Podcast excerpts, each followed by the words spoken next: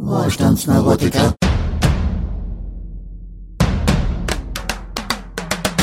Wir nehmen auch weltweit Einfluss auf das Klima, zum Beispiel auch durch Ausstoß von CO2. Die Frage ist, wie hoch ist es? Genau. Die eine Seite sagt, es ist gefährlich hoch und die andere Seite sagt, naja, der Einfluss ist so gering, dass er kaum messbar ist, vielleicht gar nicht messbar.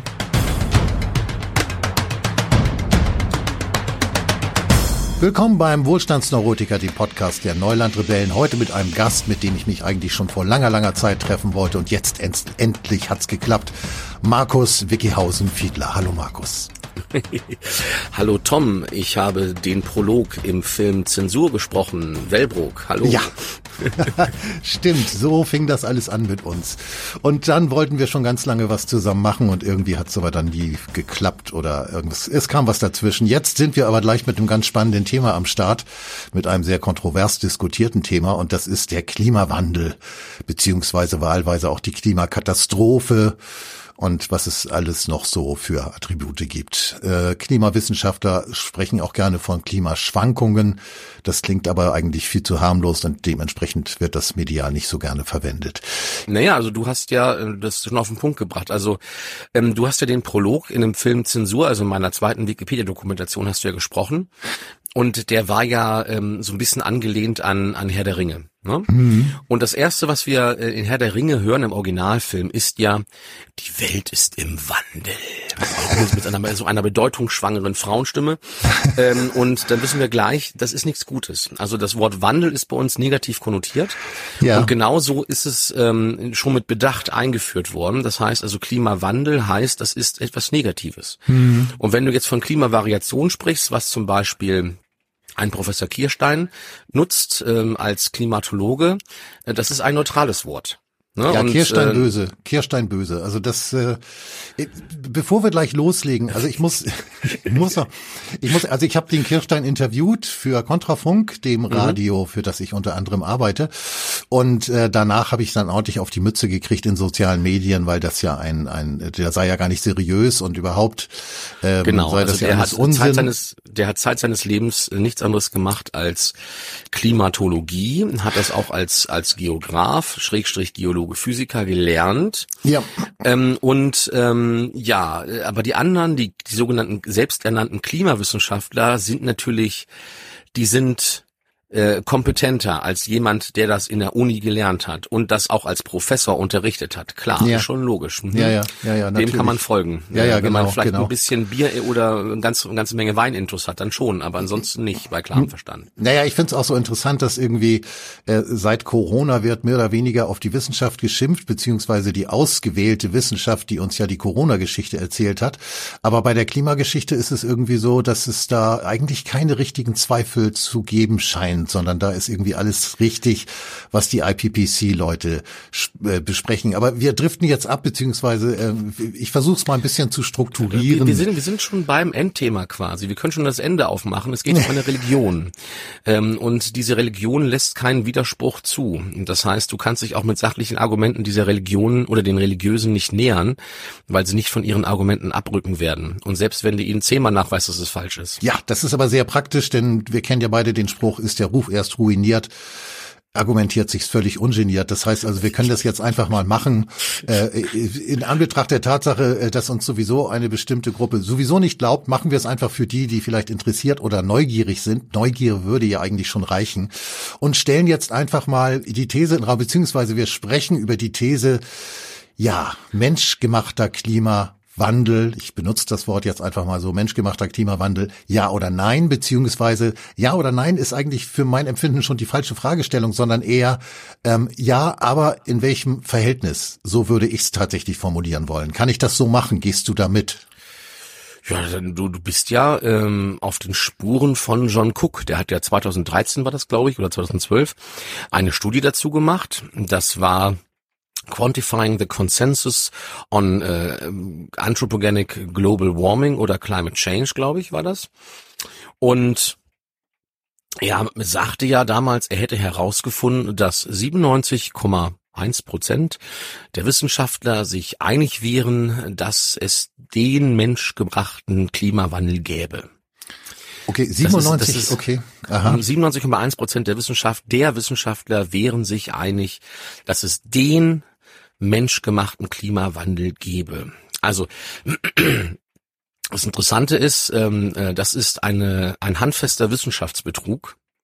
Und ich würde mich sonst äh, bei solchen Sachen nicht so weit aus dem Fenster lesen, aber das ist Betrug, was er gemacht hat, und zwar auf mehreren Ebenen. Er hat zunächst einmal nicht die Wissenschaftler, also hat ja da auch gefragt, aber ähm, im Grundsatz geht es erstmal um die äh, um die Abstracts. Das heißt, diese Wissenschaftler haben Veröffentlichungen gemacht und er hat nach den zusammenfassenden Kurztexten am Anfang dieser Veröffentlichung gefragt und ähm, hat dann äh, diese Anfangstexte daraufhin untersucht, kommt da überhaupt erstmal Klimawandel vor?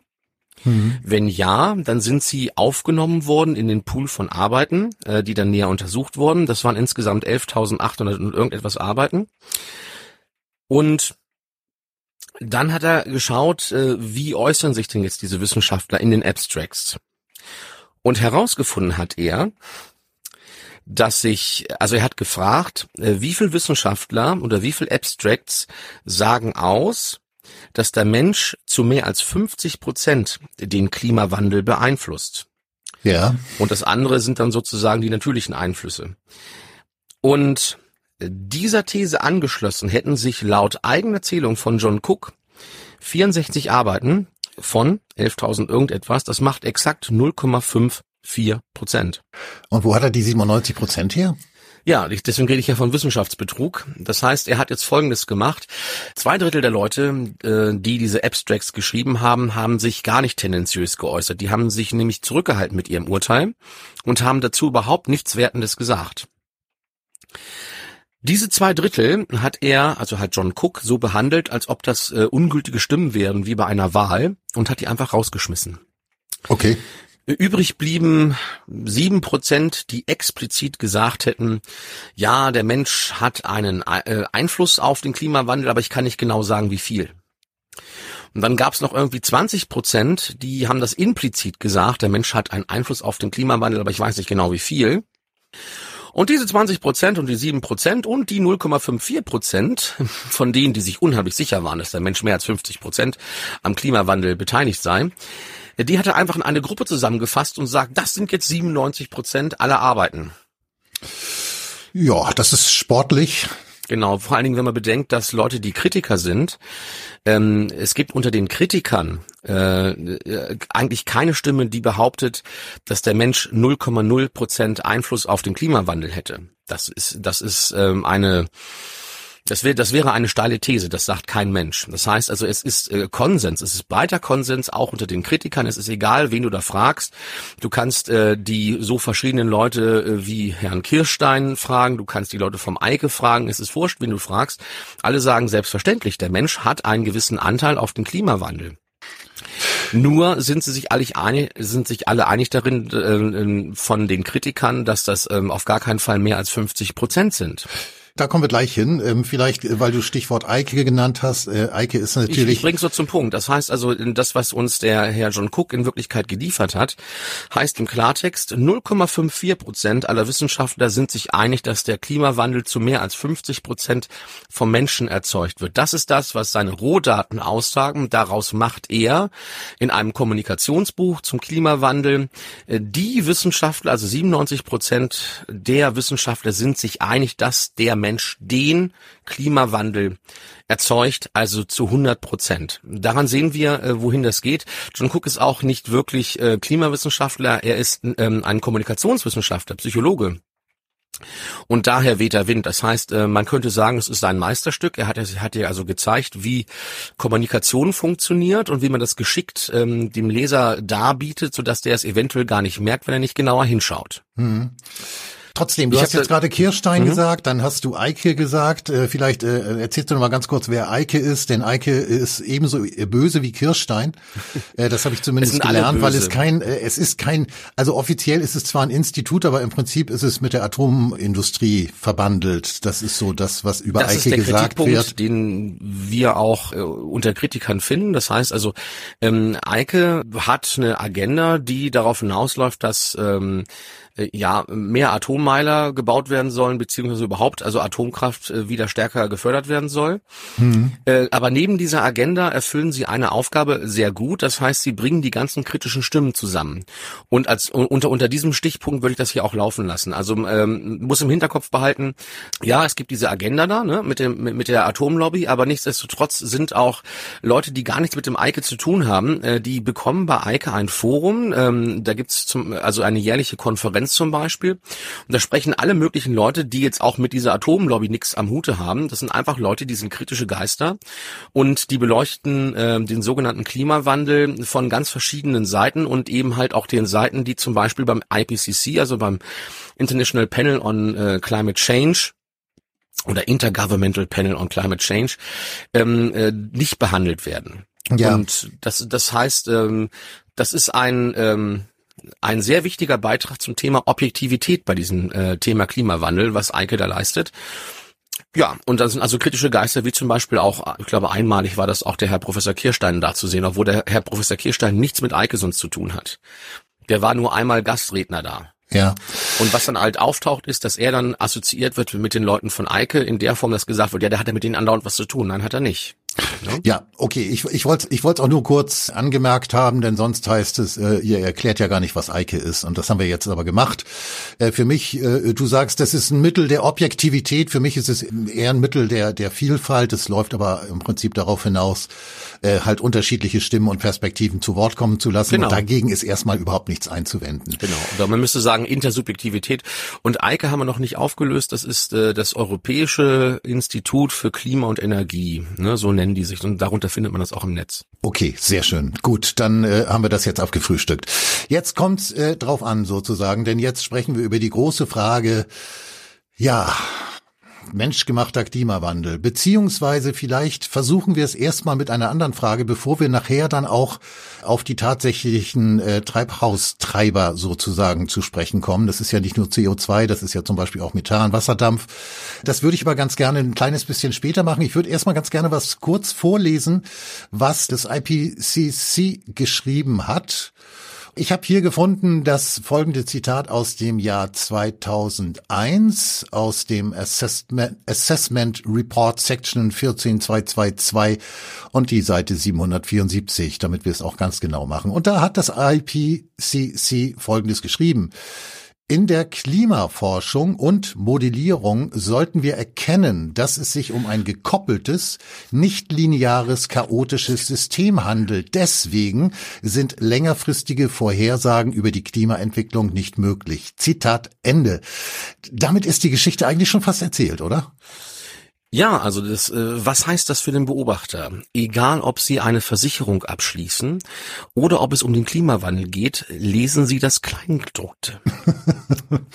Diese Passage war, glaube ich, auch tatsächlich, tatsächlich sozusagen nicht für die, für die Öffentlichkeit beziehungsweise für die Politik bestimmt. Ich glaube, die haben die tatsächlich nicht vorgelegt bekommen äh, sondern die gab es dann in dem länger in der Langfassung oder so. Genau. Es gibt eine Langfassung und, und es gibt eine Kurzfassung für die dummen Politiker, also für die Annalena Baerbocks und Co.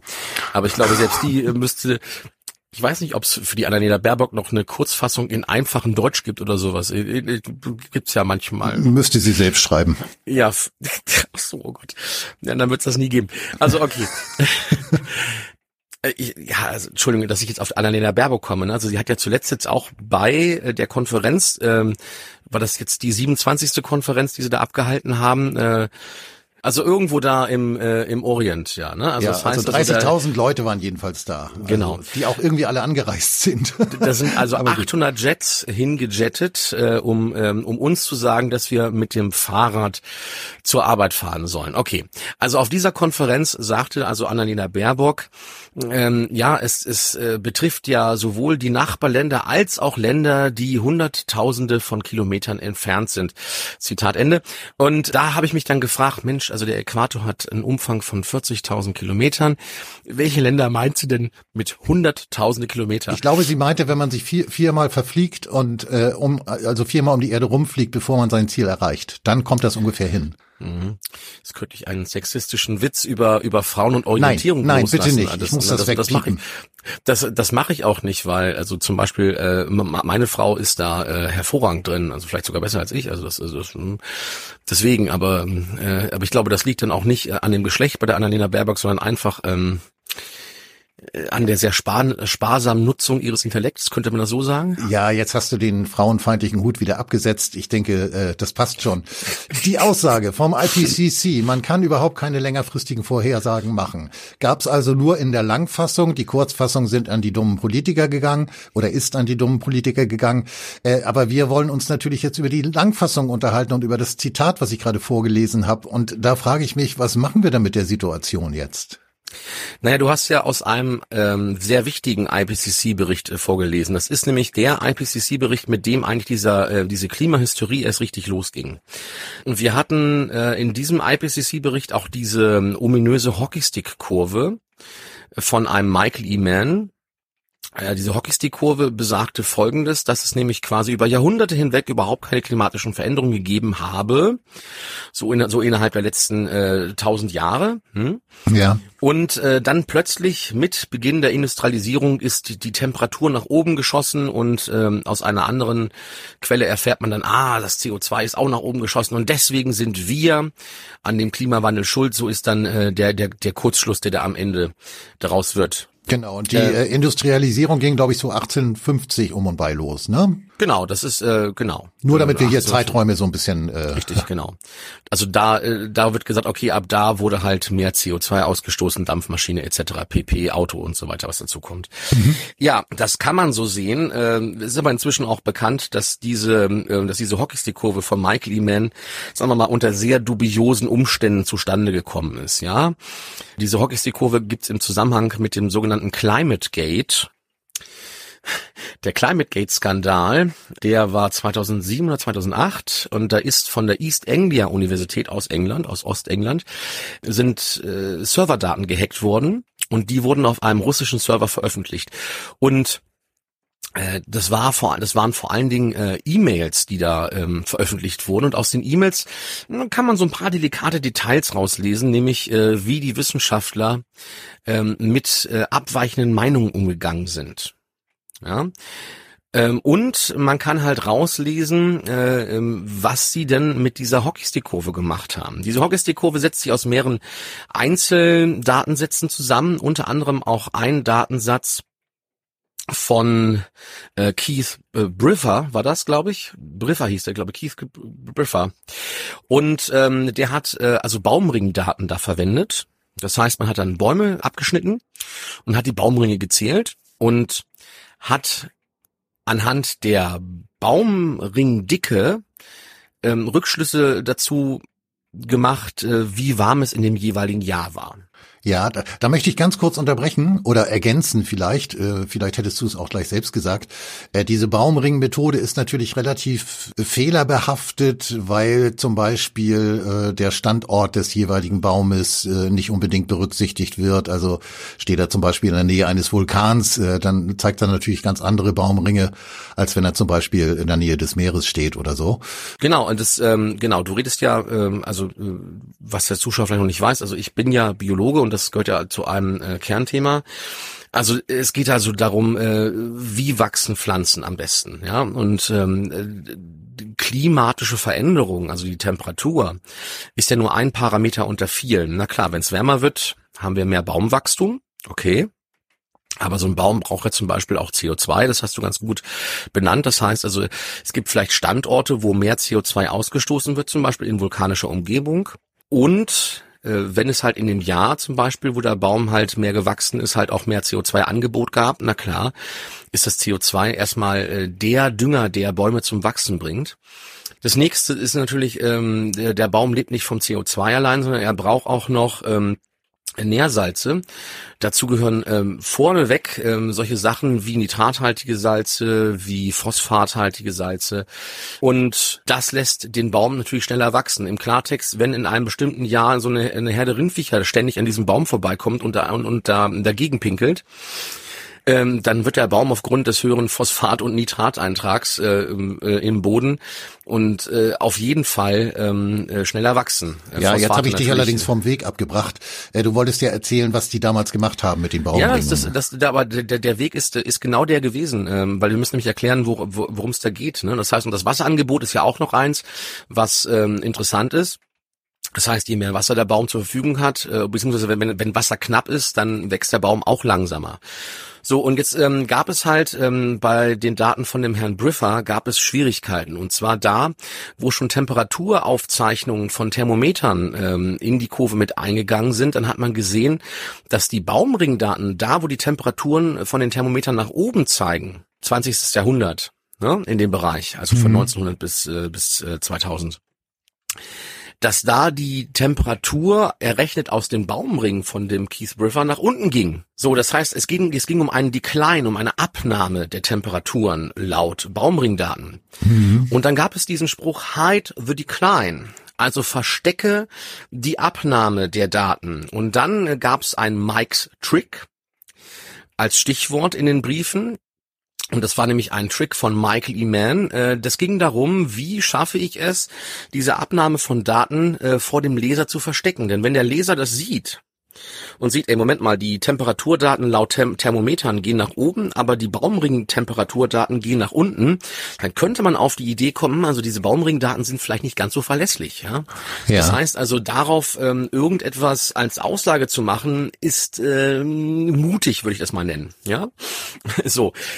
Und äh, dann gab es also diese Geschichte Hide the Decline. So, und ähm, das ist also alles aus diesen E-Mails von der East Anglia Universität herauslesbar und auch natürlich, dass sich die Wissenschaftler darüber, darüber unterhalten haben, wie sie abweichende Meinung ähm, möglichst an einer Öffentlichkeitswirksamkeit hindern können. Und das ging aus diesen Mails hervor. Genau. Und wenn wir jetzt aber in der Wikipedia lesen, du weißt, dass ich ja äh, die Wikipedia liebe. Ja, ich liebe sie auch. Da gibt es zum Beispiel einen Artikel, der heißt Hacker-Zwischenfall am Klimaforschungszentrum der Universität, äh, der University of East Anglia. Und ähm, ich zitiere mal aus dem ersten Absatz. Der Vorfall und die daraufhin gegen die betroffenen Klimaforscher erhobenen Vorwürfe von wissenschaftlicher Unredlichkeit erregten unmittelbar im Vorfeld der UN-Klimakonferenz in Kopenhagen Aufsehen in Blogs und fanden Erwähnung in internationalen Medien. Von Klimaleugnern wurde die Affäre dabei als Beleg dafür herangezogen, dass es keinen Klimawandel gebe oder es sich bei diesem um einen Schwindel handele. Infolge der Veröffentlichung der Anschuldigungen erfolgten Untersuchungen verschiedener Institutionen, bei denen sich kein Hinweis auf wissenschaftliches Fehlverhalten ergab. Im Klartext Gehen Sie bitte weiter, hier gibt es nichts zu sehen. Das ist die Aussage des, ähm, des Wikipedia-Artikels. Wenn man aber ähm, äh, den Kritikern folgt, da gibt es zum Beispiel einen Herrn Mueller äh, von der Universität of Berkeley und der ist Physiker und hat sich äh, genau mit dem Thema beschäftigt und der zetert wie ein Rohrspatz und kommt zum Schluss, dass ähm, diese Veröffentlichung von Michael E. Mann in keinem Magazin, in dem er veröffentlicht hätte, jemals den Peer-Review-Prozess überlebt hätte. Im Klartext, Michael Eman hat hier wissenschaftlichen Müll produziert und das wäre eigentlich niemals online gegangen bei irgendeinem ähm, reputablen Magazin. Okay, jetzt musst du allerdings erklären, warum das wissenschaftlicher Müll ist, denn das ist, den, hat sich den Zuschauern womöglich bisher noch nicht erschlossen. Äh, dieser, dieser Hockeyschläger, der äh, zeigt ja im Prinzip äh, ein, ein mehr oder weniger kontinuierlich unveränderten Temperaturverlauf an, der, der Durchschnittserdtemperatur, wenn wir die jetzt mal als Grundlage nehmen. Darüber kann man ja auch streiten, ob das überhaupt funktioniert, aber tun wir das jetzt einfach mal. Und dann sozusagen ab Beginn der Industrialisierung und zu Beginn der Industrialisierung, daher auch dieses Bildnis des Hockeyschlägers, ähm, steigt dann plötzlich der CO2 und auch der Temperaturwert stark an. Äh, das ist also der Fuß des Hockeyschlägers sozusagen, der dann äh, kennzeichnen soll, eigentlich war alles ganz prima und die Temperatur war kontinuierlich auf ungefähr einem gleichen Level und dann mit dem mit dem Beginn der Industrialisierung schlug das Pendel ohne Ende nach oben auf, so dass wir dann diesen Schläger haben. Was stimmt mit diesem Hockeyschläger nicht? Naja, der Hockeyschläger, ähm, äh, dieser lange Schaft vom Hockeyschläger, der besteht ja aus mehreren Datensätzen. Einer, ein Datensatz davon waren zum Beispiel diese Baumringe. Und die zeigten genau da, wo unten ähm, der Schläger ist, der nach oben zeigt, genau da gingen die Baumringe nach unten. Ja. Also die Baumringdaten zeichnen da eine Temperaturabnahme, die es in Realität laut Tem Thermometer gar, gar nicht gegeben hat. Denn die haben wir ja gemessen. Das heißt, die Temperatur ist ja faktisch tatsächlich gestiegen äh, zwischen 1850 und heute. Ja. Aber dann ist der Hockeyschläger doch in Ordnung, oder nicht? Nein, ist er nicht. Es geht nämlich um eine ganz andere Geschichte. Also erstmal, ähm, wir können sehen, äh, die Daten sind frisiert worden, weil sie nämlich die die Baumringdaten, die da abgenommen äh, haben am Ende, ja, die haben sie einfach durch die Temperaturdaten ersetzt, beziehungsweise haben die Temperaturdaten da irgendwie reingefiedelt. Und ähm, am Ende sah es so aus, als ob es keine abnehmenden äh, Baumringdaten gegeben hätte. Ah, Moment, damit ich verstehe. Also Sie haben quasi eine Methode durch die andere ausgetauscht, das aber Genau. nicht kommuniziert. Das haben sie doch irgendwie kommuniziert, aber Okay. so wie sie es kommuniziert haben, ist zum Beispiel der genannte Professor aus Berkeley, der Herr Mueller, Professor ähm, im Department of, of Physics von der Universität Berkeley, äh, der hatte sich sehr unerfreut geäußert. Es gibt noch jemand anders, der nennt sich Lord Christopher Monckton und der spricht ein hervorragendes britisches Englisch.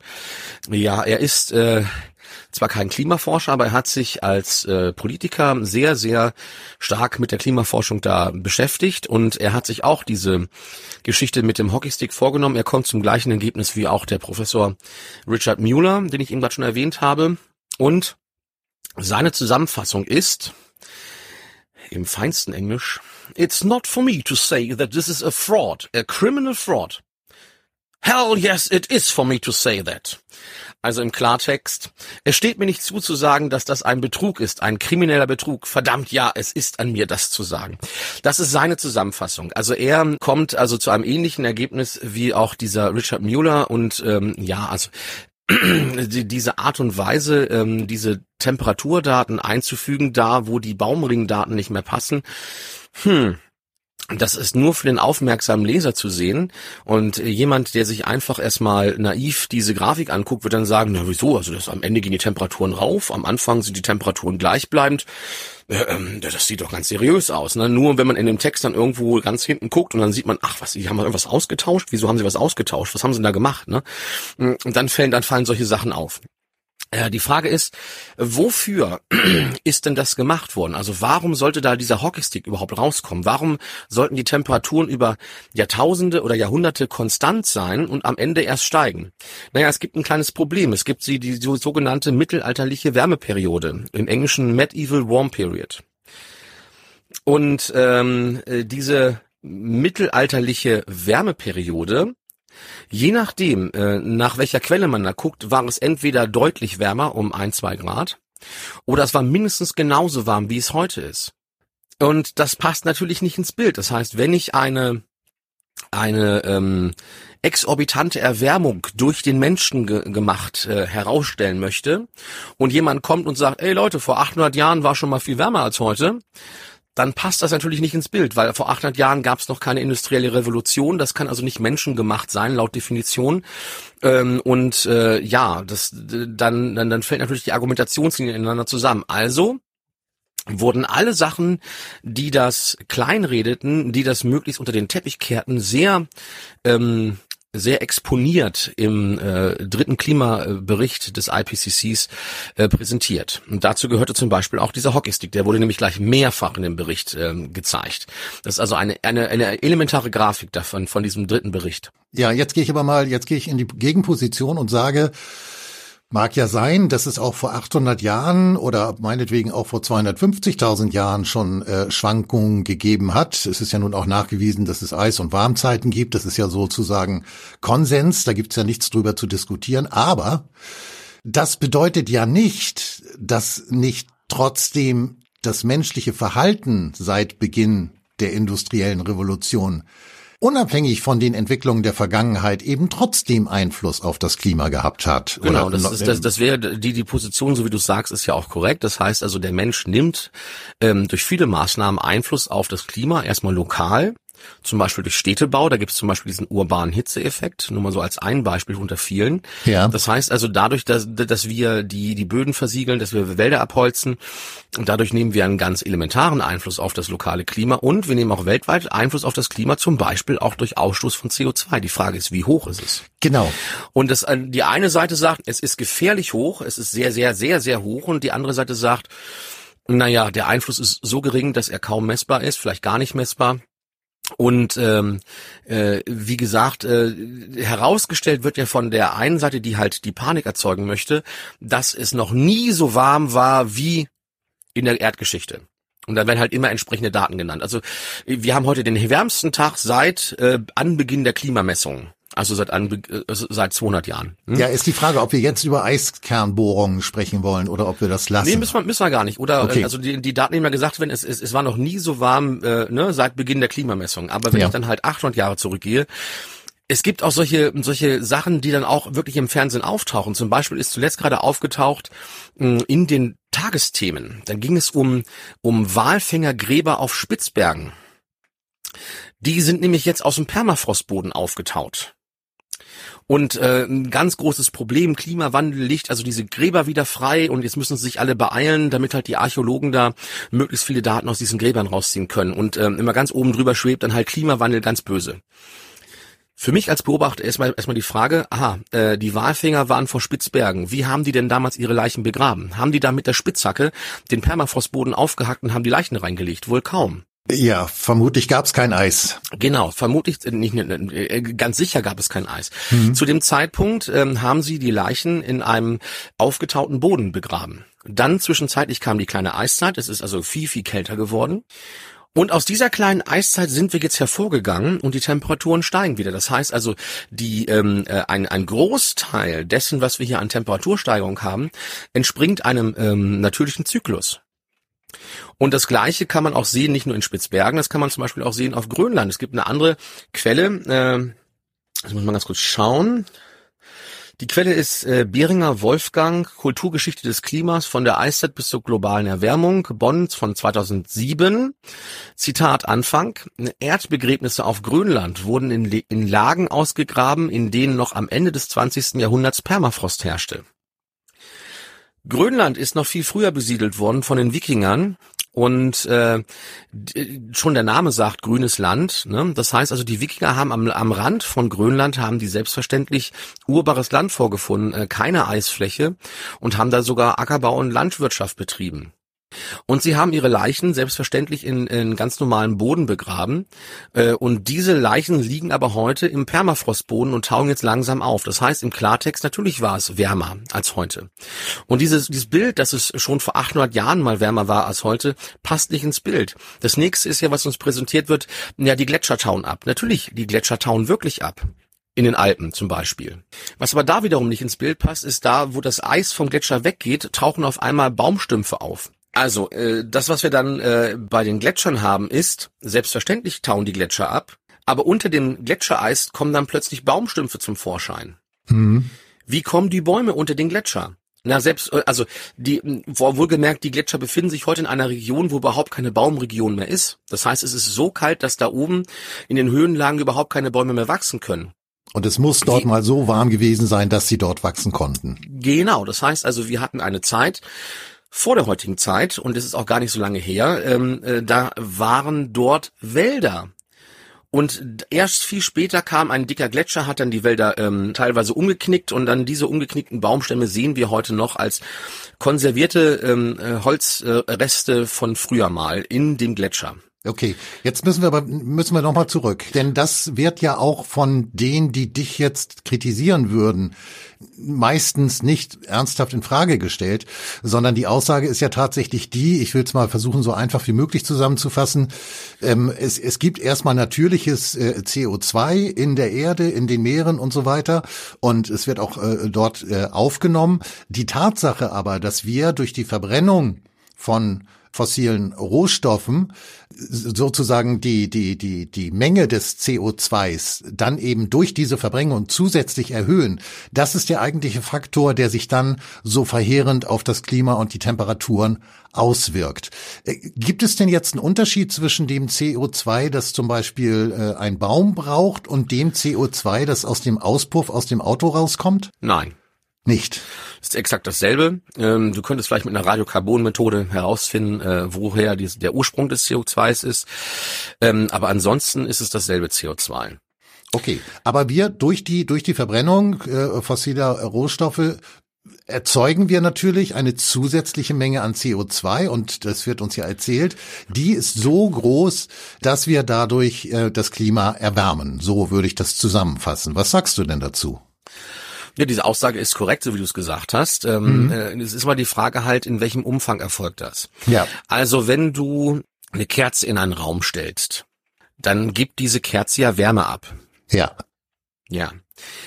Äh, wenn da aber noch eine Heizung im Hintergrund ist, zum Beispiel ein Holzofen oder eine Ölheizung oder was auch immer, da sind wir uns beide einig, dass ähm, die Wärmeabgabe dieser, dieser anderen Heizung viel, viel, viel höher ist als äh, die Wärmeabgabe der Kerze. Jetzt ist die Frage, sind wir die industrialisierte Zivilisation die Kerze oder der Ofen? Genau, und diese Frage können wir eigentlich auch schon mit dem Material aus dem IPCC-Bericht äh, beantworten. Also es gibt äh, ja so etwas wie einen Kohlenstoffkreislauf und da kann man sehen, ach guck mal, in der Atmosphäre befinden sich ständig 750 Gigatonnen im Meer, in der Tiefsee, befinden sich ständig 38.100 Gigatonnen. CO2. Sediment, äh, CO2, also ja. gebundener Kohlenstoff. Also nicht CO2, sondern einfach nur der, der Kohlenstoff aus dem CO2.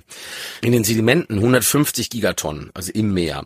Im Boden, äh, überall bei uns, haben wir ähm, auch einen Speicher von ungefähr ähm, 1,58, äh, also äh, 1580 ähm, Gigatonnen. Die Vegetation 610 Gigatonnen. Und selbstverständlich nimmt die, äh, die Vegetation natürlich zu, wenn mehr CO2 da ist. Ne? So, mhm. und äh, was wir emittieren, sind im Jahr 5,5 Gigatonnen. Allein anhand der Zahlen, die ich gerade genannt habe, wird man sehen, oh, ähm, das Verhältnis ist relativ äh, gering im Vergleich zu dem, was ohnehin schon ähm, äh, in der Natur da ist. Also insofern hinkt der Vergleich zwischen der Kerze und der und der Heizung äh, gar nicht mal so sehr. Ja. Das heißt also, ähm, äh, unser Eintrag ist relativ gering im Vergleich zu dem, was wir an ähm, natürlicher Emission und äh, an, an natürlichem Speicher ohnehin schon in, im Umlauf haben. Trotz dieser unglaublichen Mengen, die wir rauspusten in die Atmosphäre. Ich meine, das, ist, das sind ja unvorstellbare Mengen. Ja, aber das sind 5,5 Gigatonnen. Giga, also, ne, also Mega, Giga, Megatonnen sind Millionen Tonnen, Gigatonnen sind Milliarden Tonnen. Ja, ja, also wenig ist es nicht, aber im Verhältnis ist es wenig. Ja gut, aber guck mal, wenn, wenn du siehst, wie viel im Wasser gespeichert ist, 38.100 Gigatonnen. Genau, meine also, ich ja. Äh, ne, also das heißt also, da siehst du, da ist noch viel, viel mehr CO2 überhaupt im Umlauf in der Biosphäre. Und ähm, äh, in, im, im Vergleich zu dem, was da im Umlauf ist, haben wir, haben wir schon einen relativ kleinen Anteil. Und die Frage ist halt auch, CO2 ist ein Düngemittel. Das heißt, äh, äh, was machen die Pflanzen? Selbstverständlich wachsen die Pflanzen mit äh, einem erhöhten CO2-Pegel deutlich schneller, als sie sonst täten. Das heißt also, wenn du die die Konzentration von CO2 in der Luft erhöhen würdest von derzeit 400 ppm ungefähr auf 800 ppm, ppm Parts per Million, Teile pro Million, also es ist also wirklich eine relativ geringe Konzentration, von der wir sprechen, 0,04 Prozent Volumenanteil in der Luft, das ist CO2 momentan. Wenn wir das verdoppeln würden, dann würden auch die Pflanzen doppelt so schnell wachsen. Das heißt, sie würden doppelt so schnell ähm, Biomasse anhäufen und das CO2 natürlich wieder aus der Luft nehmen das muss man wissen, unsere Pflanzen stehen gerade unter Diät. Okay, aber ähm, das, da das muss ich jetzt nachfragen, wo, wo kommen die Zahlen her, die du mir gerade hier um die Ohren gehauen hast? Also das ist jetzt übrigens wieder meine heißgeliebte Wikipedia gewesen, die ich dir gerade um die Ach, Ohren gehauen habe. Okay. Ja, da steht also so in der Wikipedia, das unter dem Stichwort ähm, Kohlenstoffzyklus. Und da gibt's eine tolle Grafik und dann kann man halt sehen, also ähm, ähm, ne, in der Grafik kann man sehen, wie viel auf was entfällt. Die, die Theorie besagt jetzt, dass also diese 5,5 Gigatonnen, die wir jährlich emittieren, dass die nicht abgebaut werden können. Das heißt, dass die also in dem, äh, in dem Kreislauf und vor allen Dingen in der Atmosphäre verbleiben und sich dort anhäufen. Mhm. Das ist eine Theorie. Ich habe dazu noch keine Beweise gesehen. Okay. Das, sind, das sind also Modellrechnungen, mit denen da gearbeitet wird und ähm, äh, wie soll ich sagen, ich, äh, ich bin da eher jemand, der, der möchte dann lieber Messungen haben, ja. Und die Messungen besagen halt, ähm, wir hatten mal, ja, also die Messungen sagen laut Klimapanikern, es waren mal 280 ppm in der Luft, ungefähr 1850 und sind jetzt 400 ppm. Das heißt, wir haben da also eine ganze Menge drauf bekommen, nämlich ungefähr 120 ppm. Mhm. Und äh, das ist also das, das ist menschgemacht. Ja gut, dann können wir uns ja alle einigen eigentlich. Nee, können wir uns nicht drauf einigen. Da bin ich auch nicht mit einig. Es gibt nämlich auch Leute, ähm, es gibt zum Beispiel jemanden, der heißt Ernst Georg Beck, der ist genau wie ich Diplombiologe gewesen, muss man sagen, er ist inzwischen tot und auch Lehrer. Und er hat sich damit ähm, mit chemischen CO2-Messungen beschäftigt. Und man soll es gar nicht glauben, Chemie ist ein relativ altes Fach und die haben schon Messungen äh, vor 1850 gemacht, 1820, 1810, mit einem sogenannten Pettenkoffer-Apparat. Äh, und ähm, das Interessante ist, der Ernst Georg Beck hat insgesamt über 80.000 Messungen gefunden, Einzelmessungen von CO2, von CO2-Werten in der Luft. Das war damals total hip, haben die ganz häufig gemacht. Und was ihm aufgefallen ist, es gab eben keinen konstanten CO2-Wert, wie es immer halt äh, propagiert wird, sondern der, der CO2-Wert ist hochvolatil, das, äh, ähm, also das heißt, der, der variiert die ganze Zeit. Das heißt, er hat zum Beispiel um 1820 ähm, Werte gefunden, die bei 450, 460 ppm lagen, also nochmal 40 ppm mehr, als wir heute in der Luft haben. Hm. Also 40 Parts per Million, Teile pro Million, mehr CO2-Anteil in der Luft, als wir heute haben.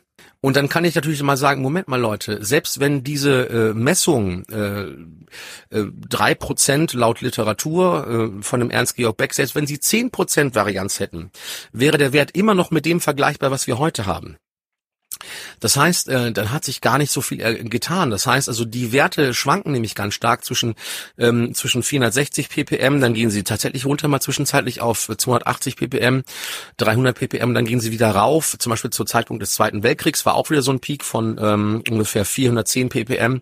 Da gingen sie wieder runter und dann und jetzt äh, haben wir die letzten Daten ja von diesem Mauna Loa, also von diesem Vulkanberg. Dort werden dann prompt die CO2-Messungen gemacht, muss man ja auch mal im Hintergrund wissen. Äh, und da sind jetzt die CO2-Werte gestiegen. Man sagt, man rechnet die natürlichen Emissionen des Vulkans, der ja viel CO2 ausstößt, rechnet man raus. Und ähm, äh, das, das, was am Ende rauskommt, sind die Zahlen, die uns präsentiert werden. Ja gut, da kann man fragen, warum man überhaupt in Vulkannähe misst. Genau, ähm, also das wäre jetzt meine erste Frage. Und meine, meine zweite Frage ist, hört mal auf zu rechnen. Ich möchte einfach mal die Originalmessungen haben. Ja. Diese, diese ganze Modellrechnerei geht mir auf den Keks. Ähm, äh, das ist nämlich das Problem. Also wir haben gerade bei den sogenannten Klimawissenschaftlern ähm, äh, ein Febel für irgendwelche Modellrechnungen. Ähm, und das Problem ist, dass diese Modellrechnungen sich ja noch nicht mal mit der Vergangenheit abbilden lassen. Das heißt also, diese Modelle stimmen noch nicht mal für die Vergangenheit da wird aber behauptet, sie stimmen dann für die Zukunft. Mhm. Und jetzt gilt der Satz, den du vorhin schon zitiert hast aus dem IPCC-Bericht. Äh, das ist ein so chaotisches System, äh, das Klima, dass sich langfristige Berechnungen überhaupt nicht machen lassen. Aber sie machen es dann trotzdem. Sie widersprechen sich in Ihrem Bericht selber. Es gab, glaube ich, sogar mal die Theorie, dass irgendwo in der Erdatmosphäre eine äh, feste CO2-Schicht über uns äh, äh, liegen ja. würde. Das hat, glaube ich, der Kirstein mal erzählt. Genau. Das, nee, der Kirstein hat es nicht erzählt. Der Kirstein hat, hat es nur zitiert. Und das ist natürlich Nonsens. Ne? Er, er, hat, also er hat erzählt, äh, dass das nie gefunden wurde. Also genau. Es war äh, sozusagen dann auch wieder eine Theorie. Okay, das lassen wir jetzt einfach mal so stehen und äh, widmen uns jetzt mal dem Thema, was steigt denn jetzt eigentlich zuerst an? Die These oder die Behauptung, das Narrativ ist ja das, dass das CO2 ansteigt und in der Folge die Temperatur ansteigt. Jetzt habe ich allerdings bei meiner Recherche durchaus gegenteilige Dokumente gefunden und Artikel und Gespräche und Interviews gefunden, äh, die für mich relativ schlüssig nahegelegt haben, dass es umgekehrt ist. Dass also erst die Temperatur angestiegen ist und dann der CO2-Wert. Wenn das so sein sollte, und da bin ich jetzt sehr gespannt äh, auf das, was du mir sagst, wenn das so sein sollte, ist ja die Geschichte äh, eigentlich auch kaputt, die uns erzählt wird, oder? Es geht wieder um den Bericht, um den dritten äh, Sachstandsbericht vom IPCC, also aus dem Jahr 2001, den du vorhin schon zitiert hast. In diesem Bericht taucht dieser ominöse Hockeystick-Schläger auf, also diese Hockeystick-Kurve. Äh, von Michael E. Mann und es tauchen noch andere Daten aus, auf, nämlich ähm, eine Veröffentlichung von Petit et al. aus dem Jahr 1999. Mm, und da geht es um Eisbohrkerne und zwar um den Vostok-Eisbohrkern. Das war äh, die allererste Erklär bitte, erklär bitte erstmal, was ein Eisbohrkern ist, für die, die ja, es nicht gleich. wissen. Also das, das war, war die allererste Datenreihe, die vom Südpol kam und, und, und sich über 420.000 Jahre erstreckte. Was haben die gemacht am Südpol? Die sind mit einem Kernbohrer hingegangen, eine Innendurchmesser ungefähr, ungefähr 15 Zentimeter, kann man aus den Bildern sehen. Und dann haben die sich 3,7 Kilometer ins Eis reingebohrt. 3740 Meter waren das, glaube ich. Ähm, das, das Ganze bis zu einem See. Dieser See heißt Vostok. Warum heißt der Vostok? Es ist ein ähm, französisch-russisches äh, Kooperationsunternehmen gewesen. Das heißt, die sind da wirklich am Südpol und bohren gemeinsam äh, in die Eisschichten rein. Ähm, das Eis hat ähnliche Ringe wie Bäume. Das heißt also, das, äh, es gibt ja äh, Sommer und Winter und das Eis hat also während dieser Jahreszeiten unterschiedliche Konsistenz. Also kannst du halt auch sehen, dass halt mal so etwas fluffigeres Eis und dann halt mal so richtig zusammengestauchtes Eis ist, also richtig vereistes Eis. Ne? Mhm. Also zwischendurch Schnee, dann wieder Eis und so weiter.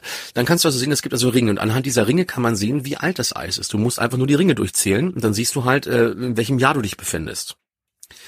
Also haben die sich da so tausende von Metern in den Boden reingebohrt und haben äh, aus diesen Eisbohrkernen fein geschnippelt, haben die dann ähm, äh, tausende von Messwerten rausgefunden. Erstmal die Temperatur. Die Temperatur haben sie aus mit einer radioaktiven äh, Methode, die sich auf ein Sauerstoffisotop bezieht, haben äh, die Temperatur ermittelt, und zwar die Temperaturvarianz im Vergleich zu heute. Und sie haben dann anhand von eingeschlossenen Luftbläschen haben sie die Luft analysiert. Darunter unter anderem CO2, auch Methan. Also sie haben sich auch mit den Schwebteilchen und dem Staub in der Luft beschäftigt.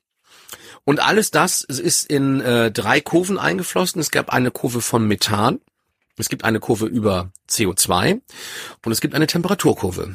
Mhm. Diese Temperaturkurven sind gleichermaßen abgebildet und zwar im IPCC-Report von 2001, in dem dritten IPCC-Report und man findet das dort auf Seite 137. Jetzt kann man auf die Idee kommen, sich diese Daten äh, herunterzuziehen. Diese Daten werden bei der NASA, bei dem bei dem NOAA ähm, äh, werden die äh, gehostet, also gespeichert. Und ähm, man kann anhand der Originaldaten sich die Kurve selber ausplotten. Wenn man das macht und sich zum Beispiel den Zeitraum anguckt zwischen minus 200.000 Jahren und minus 250.000 Jahren, das war nämlich eine kurze sogenannte Interglazialzeit, also eine Wärmeperiode zwischen den Vereisungen, dann kann man sehen, äh, dass tatsächlich, was du gesagt hast, erst steigt die Temperatur und danach steigt das CO2. Hm. Dann fällt die Temperatur und danach fällt das CO2. Und ganz interessant dann auch, ähm, die Temperatur fällt fröhlich weiter und das CO2 verbleibt erstmal auf einem relativ hohen Niveau und fällt dann weiter runter und dann steigt die Temperatur wieder an und dann steigt das CO2 danach wieder an. Ja. Und zwar in einem Abstand von ungefähr ja, 500 bis 1000 Jahren. Ähm, und das Interessante ist, das findet nicht irgendein kleiner Biologe aus Klein-Oldenburg heraus, sondern das haben die bereits geschrieben. Das heißt, Petit et al. haben in ihrer Originalveröffentlichung geschrieben, dass es ein, äh, eine Lücke gibt zwischen ähm, dem zwischen der Temperaturzunahme und der CO2-Zunahme, und zwar von 600 plus minus 400 Jahren. Steht in ihrer Originalveröffentlichung drin. Ja. Dann kommt noch eine nachfolgende Arbeit von Hubertus Fischer und Kollegen, der sagt, Moment mal, die Luft, die da eingeschlossen ist, ist nicht die Luft, die damals wirklich zu dem Zeitpunkt da war. Sondern das Problem ist, das Gas im Eis diffundiert hin und her. Das bewegt sich durch das Eis.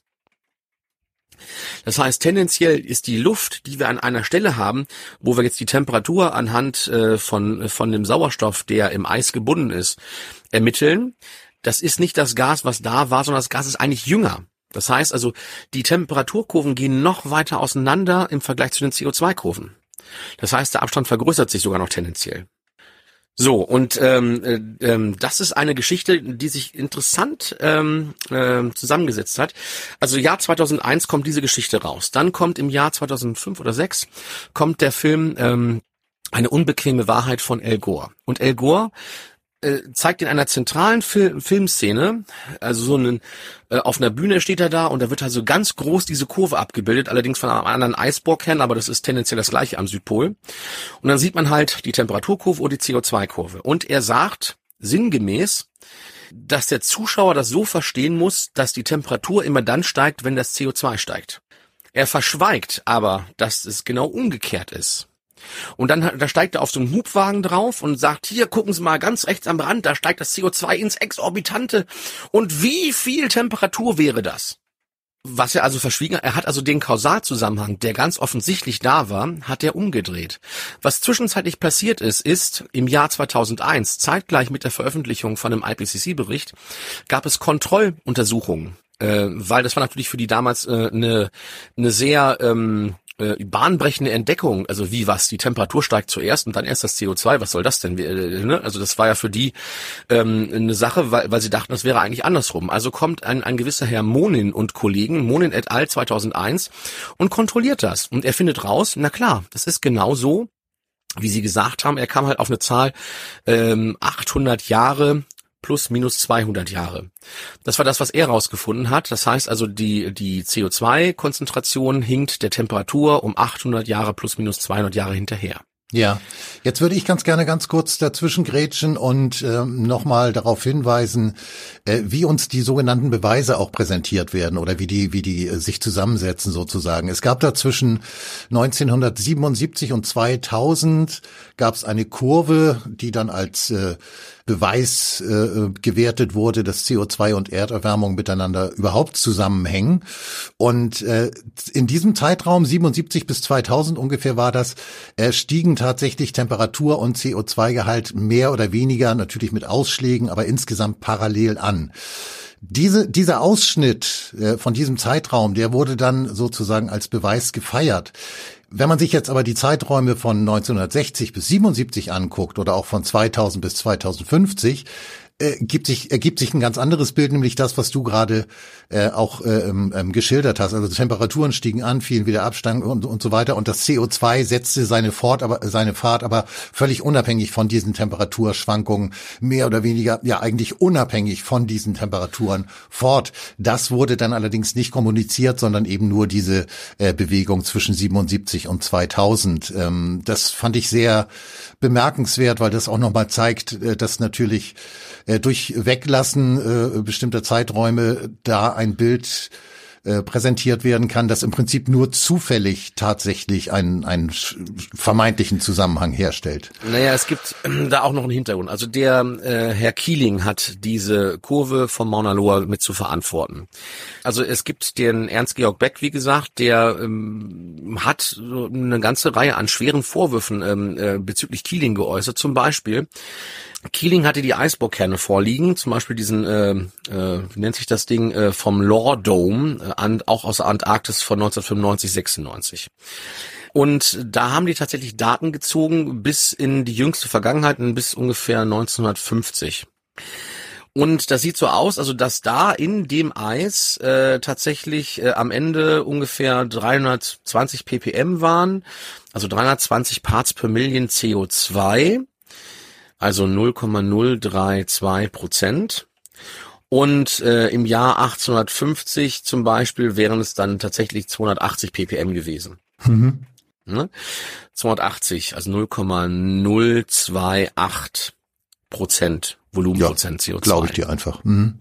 Jetzt sagt äh, der Ernst Beck ist ja alles schön und gut äh, und dann haben die gesagt, na ja, das was wir im Eis haben, entspricht auch der der Luftkonzentration. Und dazu gibt es eine ganze Reihe an, ähm, an Veröffentlichungen, dass es nämlich nicht so ist. Es sieht so aus, als ob die CO2-Messungen im Eis zwar relativ richtig sind, aber in absoluten Werten nicht übereinstimmen mit den Luftkonzentrationen, die damals geherrscht haben.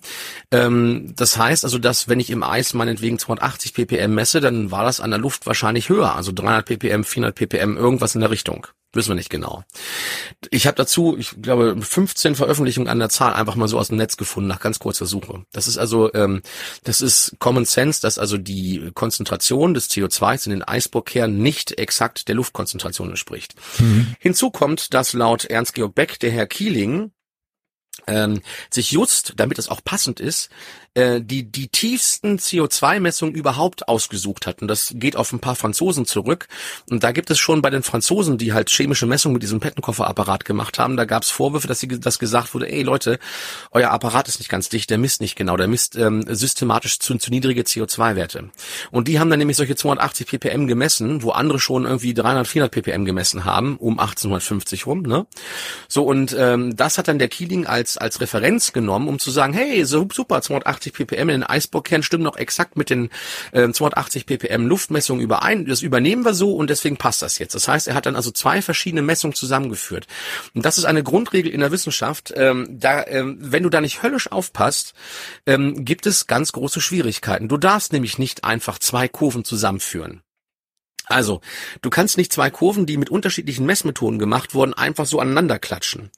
Und wenn dann an dem, an dem Übergang ähm, ein Datensprung entsteht, musst du das diskutieren. Und genau das haben wir ja eigentlich. Also das heißt, wir haben einen Eisbohrkern, der, der endet bei 280 ppm und danach gehen auf einmal die Daten hoch, nämlich nach den Luftmessungen. Also Birnen und Äpfel im Prinzip. Ja, du hast mit zwei verschiedenen Geräten gemessen. Die Geräte ähm, oder diese zwei Systeme reagieren nicht gleichartig auf äh, Konzentrationsänderungen von dem CO2. Also ähm, das musst du mit einberechnen. So, und ähm, das wird halt auch den Leuten immer verschwiegen. Also diese ganze Kurve, wenn man halt so schaut, guckt mal Leute, über Jahrhunderttausende bleibt das CO2 relativ konstant und dann plötzlich plötzlich steigt das CO2 auf einen Wert von 400 ppm haben wir, haben wir über Jahrhunderttausende nicht in den Eisbohrkernen gehabt. Ja, klar, weil die Eisbohrkerne systematisch zu niedrig CO2 gemessen haben. Mhm. Ne, deswegen war halt da kein CO2 in der, in der Richtung äh, zu sehen, äh, in, in, in dem Größenmaßstab. Aber, Klammer auf, ähm, diese CO2-Werte absolut sind wahrscheinlich nicht korrekt.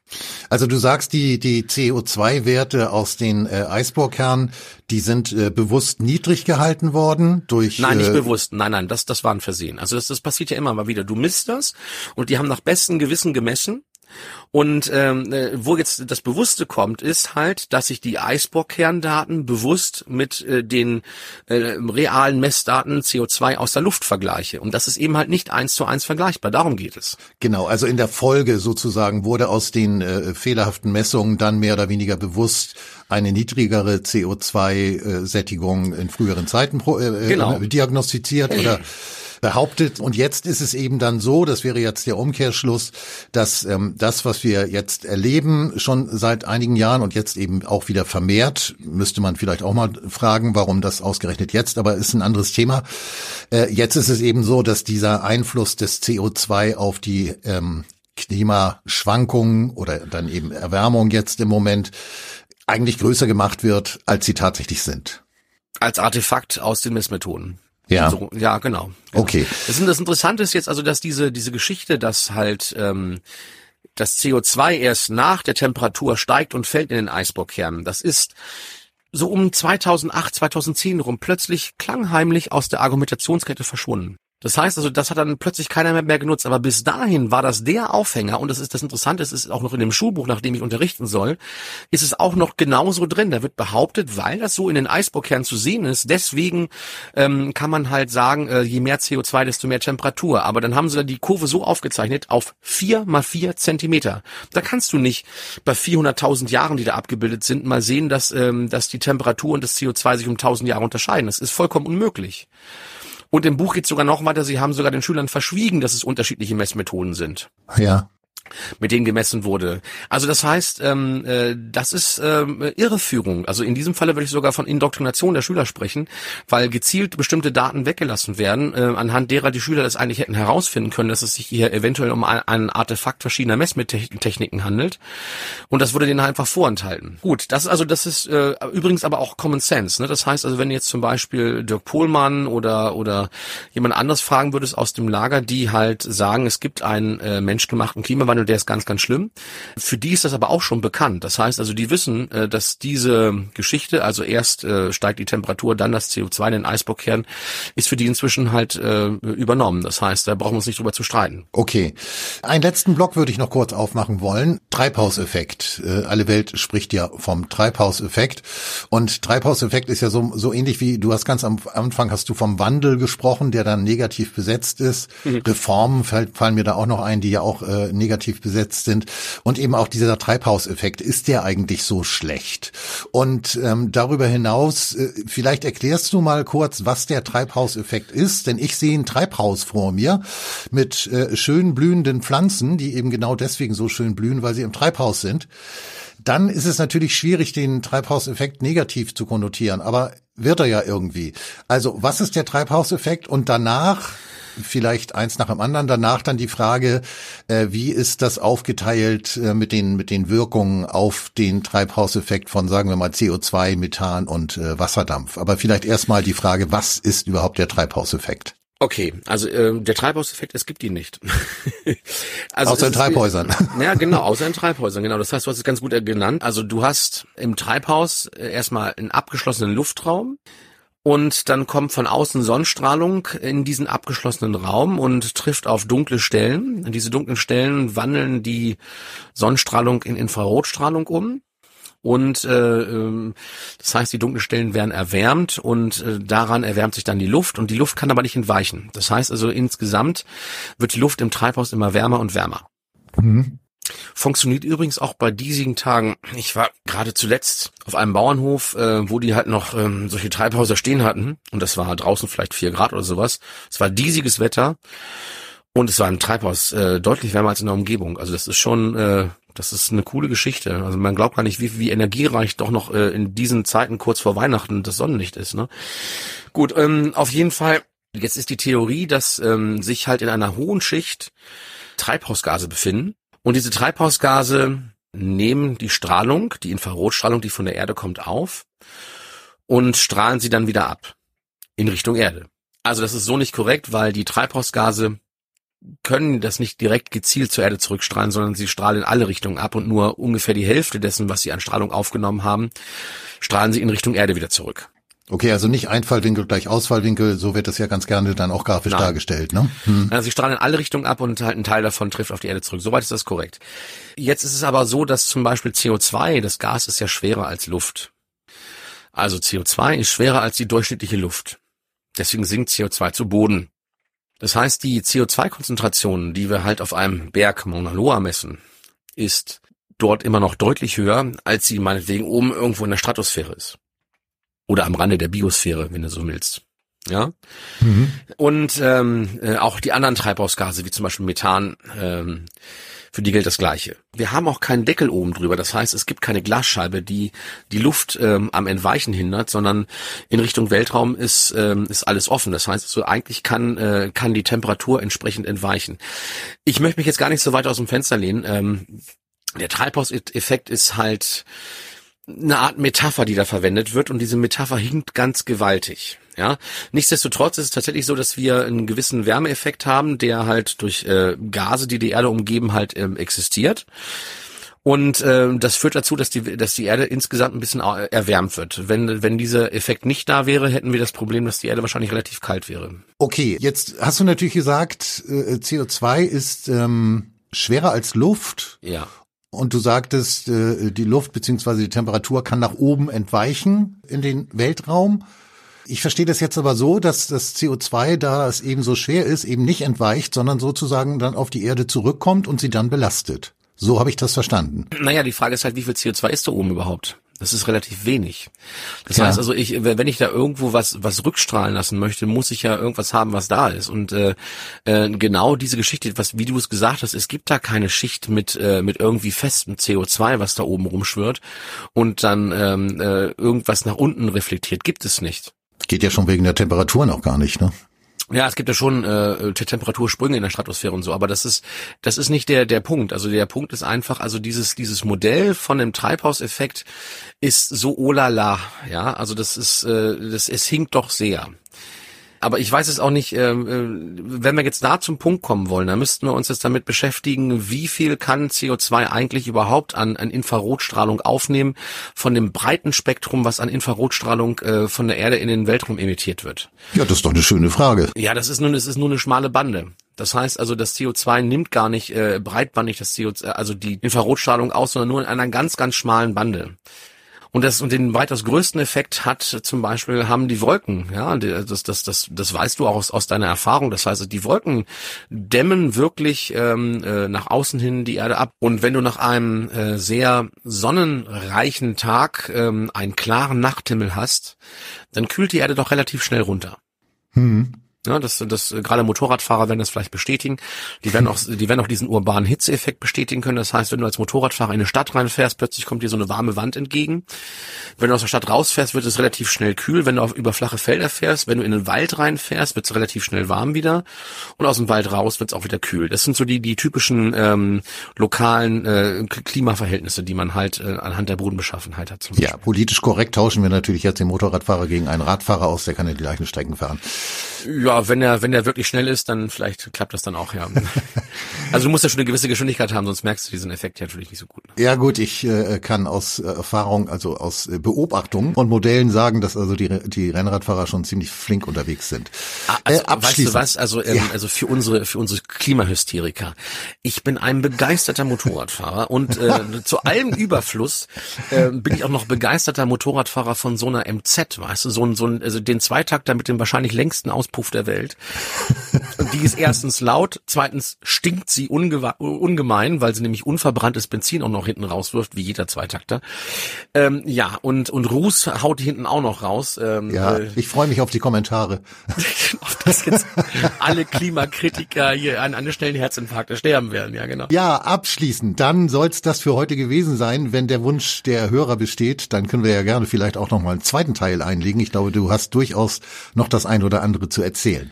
Aber die Frage, anteilig, wie ist denn das jetzt eigentlich aufgeteilt? Ich habe es ja vorhin schon angedeutet, wir haben da CO2, ich spreche jetzt mal im Treibhaus, vom Treibhauseffekt in Anführungsstrichen sozusagen, damit wir uns da auf, auf eine Begrifflichkeit einigen. Der Anteil CO2, der Anteil Methan und der Anteil Wasserdampf. Kannst du mir dazu was sagen? Also Einfluss CO2 relativ niedrig, Einfluss, Einfluss Methan relativ niedrig, Einfluss Lachgas relativ niedrig, Einfluss Wasserdampf sehr, sehr, sehr, sehr hoch. Und das wird auch in den, ähm, also damit man überhaupt aus dem CO2 einen, einen großen Effekt machen kann, wird in den sogenannten Modellrechnungen von unseren Klimawissenschaftlern, wie sie sich nennen, wird also immer ein Rückkopplungseffekt mit Wasserdampf mit eingerechnet. Ansonsten kämen die gar nicht auf diese hohen äh, Rückkopplungswerte. Was ich aber, was ich aber viel interessanter finde, ist die Frage, woher kommt der ganze Kram eigentlich? Also woher kommt dieser Glauben daran, dass wir jetzt alle sterben müssen, wenn wir nicht sofort auf eine klimaneutrale Wirtschaft umschalten, also auf eine CO2-neutrale Wirtschaft. Das ist doch die eigentliche Frage, die dahinter steckt. Ja, da hätte ich auch eine Idee, aber vielleicht auch ein paar mehr, aber ich bin auf deine gespannt. Du bist hier der Gast. Ich glaube, das hängt elementar mit Kreisen zusammen, die sich zum Beispiel um solche ähm, Clubs wie die britisch-eugenische Gesellschaft ähm, gruppieren. Also um Eugeniker, um Leute, die sich heute Transhumanisten nennen. Ja. Und das, was uns eigentlich abgeht, also ich, ich weiß es nicht, äh, wie rassistisch du drauf bist. Also ich habe damit überhaupt keine Probleme. Mir ist die Hautfarbe denkbar egal, mir ist auch die Religion denkbar egal. Solange sich die Leute hier einigermaßen ans Grundgesetz halten, äh, sind die mir gerne alle willkommen. Das Problem ist aber, dass äh, wir halt, ähm, naja, wir sind Normalbürger, ja. Es gibt aber immer noch eine elitäre Schicht und diese elitäre Schicht hält sich für was Besseres. Die glauben nämlich tatsächlich, sie sind die Arier und alle anderen sind die Untermenschen und die möchten dafür sorgen, dass ihre arische Rasse in der Überzahl bleibt oder in äh, in der ähm, Position in der Machtposition bleibt. Das ist, glaube ich, das bessere Wort, genau. Und dann ist ihnen aufgefallen, Mensch, ist ja total doof, dass jetzt solche Länder wie Indien, wie China, auch die afrikanischen Länder, dass die so ein rasantes Bevölkerungswachstum haben, wenn die jetzt anfangen, die Ressourcen der Erde genauso schnell zu verbrauchen, wie wir das tun, dann wird das knapp mit den Ressourcen. Ach so, okay. Und jetzt wäre ja der, der durchschnittliche Gedanke gewesen, Mensch, lasst uns mal drüber nachdenken, wie wir alle gleichermaßen an den Ressourcen partizipieren können, sodass keiner irgendwie da zurückbleibt, nicht? Und ist immer noch genügend für alle da. Äh, nein, das ist nicht der Gedanke, sondern der Gedanke war, wie kann ich die anderen Leute daran hindern, dass sie mir die Ressourcen wegnehmen? Art 1 erstmal ähm, für, erstmal ganz wichtig, also ich habe eben von Rasse gesprochen. Also diese die, dieser Glauben an eine Rasse ist ja totaler Humbug. Wenn du einen Biologen fragst, gibt es eine menschliche Rasse, wird der Biologe sagen, nein, gibt es nicht. Gab es mal vor 40.000 Jahren ungefähr, aber dann war der ähm, der Homo ähm, sapiens neanderthaliensis ausgestorben. Das heißt, der Neandertaler gibt's nicht mehr. Das war sozusagen die letzte Unterart, die man als Rasse bezeichnen könnte. Alles andere, was wir jetzt haben, sind keine Rassen, sind vielleicht Ethinen, ja, also die die ändern, also die, die, die haben vielleicht irgendwo einen kleinen Unterschied in, in, in der Optik, in der optischen Erscheinung. Aber das sind nicht wirklich, äh, das, das ist keine einzelne Art, also keine ein, einzelne Unterart. Ja, also wenn du, wenn du einen entsprechenden Historiker fragst, ob es Deutsche gibt, wird er dir auch sagen, nein, weil wir natürlich auch aus allen möglichen Völkern letztlich uns zusammensetzen. Klar, du kannst natürlich dann halt genetisch Ver Verwandtschaftsstrukturen äh, ermitteln und kannst dann sagen, also diese Familie oder diese Gruppe von Familien hat sich häufiger im, im Vorderen Orient aufgehalten oder hat sich häufiger hier in Mitteleuropa aufgehalten oder wie auch immer. Aber du naja, kannst speziell die Germanen waren ja auch sehr umtriebig, die waren da ständig unterwegs, also da lässt sich dann ja, klar, genau. Aber genau, gut, okay, das ist der, der Punkt. Okay, erstmal den Teil haben wir jetzt mal einen Punkt gemacht. Also ich gehöre nicht zu dieser eugenischen Gesellschaft, wollte ich damit gesagt haben. Ich bitte darum, ja, sonst genau. würde ich das hier beenden wollen, sofort. Aber ganz viele Biologen gehören dazu, zum Beispiel die Familie Huxley. Und derjenige, der das Wort äh, Transhumanismus geprägt hat, Julian Huxley, war in der britischen eugenischen Gesellschaft. Äh, jetzt aber nicht zu verwechseln mit Aldous Huxley, ne? Aldous Huxley war sein Bruder und Aldous Huxley hat Brave New World geschrieben. Das heißt, ja, ja. die Familie Huxley hat schon äh, was eine ganze Menge hinter sich. Und ähm, der Vater der beiden, äh, ja, auch, äh, jetzt ist mir der Vorname entfallen, auch ein Huxley, äh, den nannte man Darwins Bulldog. Das war also derjenige, der damals Darwin äh, äh, verteidigt hat gegen die Anfeindungen, zum Beispiel aus der Kirche, was auch immer, als Darwin seine seine Bücher zum Thema Evolutionstheorie äh, also The Origin of the Species, ne, dann äh, herausgebracht hat. Der Julian Huxley war zufälligerweise ähm, Präsident der Eugenischen Society und war auch noch Generalsekretär der Zoologischen Gesellschaft zu London. Und Julian Huxley spielte eine bedeutende Rolle in der Gründungsphase der UNESCO. So, und was noch da, vielleicht, vielleicht wichtig ist, durch die öffentliche Aufmerksamkeit, die seine Texte enthielten, entstand die Idee und die nötige Öffentlichkeit zur Gründung des Wildlife Funds, also WWF, World Wildlife Fund im Frühjahr 1961. Mhm. Das heißt, der Huxley, also das heißt, also diese ganze WWF-Geschichte geht äh, letztendlich auf ein Feld, Umfeld zurück von Eugenikern. Und so kann man auch, also die, sagen wir mal, das Leitmotiv dieser Eugeniker ist, das, was sie halt rausposaunt für uns kleine Bürger, was wir dann glauben sollen, ist, die Welt ist überlastet, die kann uns gar nicht ertragen. Es gibt viel zu viele Menschen auf der Welt und die Menschen machen die Welt kaputt und sägen sich somit den Ast ab, auf dem sie leben. Das ist der, das ist der Leitgedanke dahinter, ja. Deswegen müssen wir die Welt, die Natur vor dem Menschen schützen. Solche Sache wie der Serengeti Nationalpark ist exakt diese Denke. Das heißt, der weiße Mensch geht nach Afrika, sagt, oh, die armen Tiere hier, die können ja ähm, äh, gar nicht überleben, wenn wir da jetzt nicht eingreifen. Deswegen machen wir äh, einen Riesenzaun drumherum, virtuell. Und da können sich jetzt die Tiere frei entfalten und die, ähm, die Einheimischen, die da vorher gewohnt haben, die endemischen Stämme, die verjagen wir einfach. Die dürfen jetzt eventuell noch als Wildhüter in äh, genau diesem Gebiet, Gebiet arbeiten und ihre und ihre Kollegen davon abhalten, dass sie da vielleicht als, als Wilderer durch die, durch die Gegend ziehen. Ja, oder als Touristenführer. Äh, das, ja, ja, da ist der WWF. Genau, als Touristenführer. Das heißt, Touristen sind dann die, äh, die weißen Arier, die dann wieder darunter kommen und sich mal das Leben in Afrika angucken bei den Untermenschen. Du merkst den Zynismus dahinter. Den, du ja, ja, natürlich, natürlich. Ja, um Gottes Willen. Also liebe Hörer, das war jetzt Zynismus pur, was ja. Markus Fiedler hier gemacht hat. Nicht, dass ihr jetzt auf falsche Ideen kommt. Ähm, der Gedanke dahinter ist tatsächlich äh, ein, ein zutiefst kolonialer Gedanke, den wir da haben. Ähm, und ähm, äh, das Gleiche gilt für den Klimawandel. Die Welt ist überlastet wir stoßen zu viel CO2 aus und deswegen müssen wir alle unseren CO2-Ausstoß reduzieren. Und das ist nichts weiter als ein virtueller Gashahn, wenn du so willst. Ein virtueller Hahn an der Gaspipeline oder an der Ölpipeline.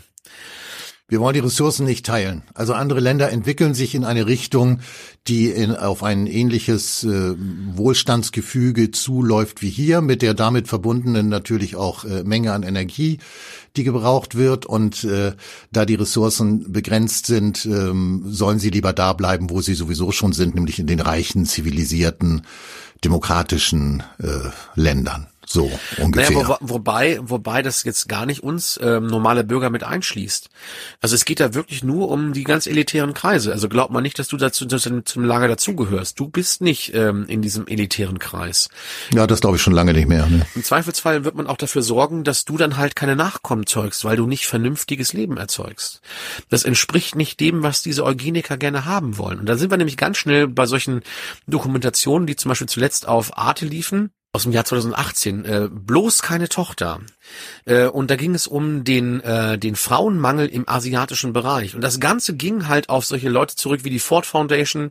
Da war auch äh, eine Bildung mit der Gates Stiftung mit dabei und alles Mögliche. Die haben dafür gesorgt, dass im asiatischen Bereich Familien daran gehindert wurden, ja, Kinder zu kriegen im Allgemeinen oder die Frauen zur Zwangssterilisation. Zum Beispiel in Indien wurden Frauen zwangssterilisiert die wurden auf den Tisch gezwungen, dann wurden äh, bei denen die Eileiter durchgeschnitten äh, und dann und dann durften sie dann selber wieder voll vom Tisch runter. Nicht, nicht wenige sind daran gestorben. Oder dann gab's halt irgendwelche komischen Impfungen, wo dann halt in den Impfungen schon halt äh, Mittel drin waren, die die Le Leute steril gemacht haben. Das ist ja natürlich alles Verschwörungstheorie. Nein, dann ist es nicht. Ja, ja, das lag mir jetzt aber auch auf der Zunge. Also ich habe von diesen äh, Fällen natürlich auch gehört. Ich habe mich zugegebenermaßen damit nicht wirklich intensiv befasst und würde. Also ich meine, es ist eine Arte-Doku. Man braucht sich nur diese Arte-Doku mal anzuschauen und dann man sagen, oh, das ist ja vielleicht, Mensch, Arte ist ja, ist jetzt, ist das jetzt Arte ein verschwörungstheoretischer Sender geworden? Nein, das ist, das ist mal eine Doku von, von den vielen anderen Dokus, die alle Nonsens sind. Eine Doku, die mal da war, die aber übrigens dann halt relativ wenig Reichweite haben soll. Das sind die Dokus, die nämlich immer abends um 23 Uhr laufen, wenn schon keiner mehr hinguckt, ne? Und dann laufen die auch nur ein einziges Mal und danach werden sie aus dem Programm genommen. Ja. Ähm, das ist das ist also zwischenzeitlich. Es kommen ja solche Dokumentationen, woran man sieht, was da eigentlich, woran es ums da geht. Also diese Leute, auch ähm, die die die Rockefeller Foundation, also ganz ganz klare Hauptspieler in diesem Programm, die treffen sich dann in irgendwelchen clandestinen Treffen und sprechen dann mal ab, wie man das Ganze jetzt mit der Familienplanung machen könnte. Planned Parenthood Foundation es gibt also eine internationale Organisation davon und es gibt eine nationale Organisation. Ähm, ich glaube, in der englischen Planned Parenthood Foundation war Bill Gates Vater. Und auch die Bill Gates und die Bill und Melinda Gates Stiftung äh, finanziert mit nicht unerheblichen Summen die Planned Parenthood Foundation. Ähm, die deutsche Pro Familia rühmt sich, dass sie Mitglied in der internationalen äh, Gemeinschaft ist äh, von dieser Planned Parenthood Geschichte da. Die rühmen sich ja, die finden das toll. Und äh, Gründer von Planned Parenthood waren Eugeniker.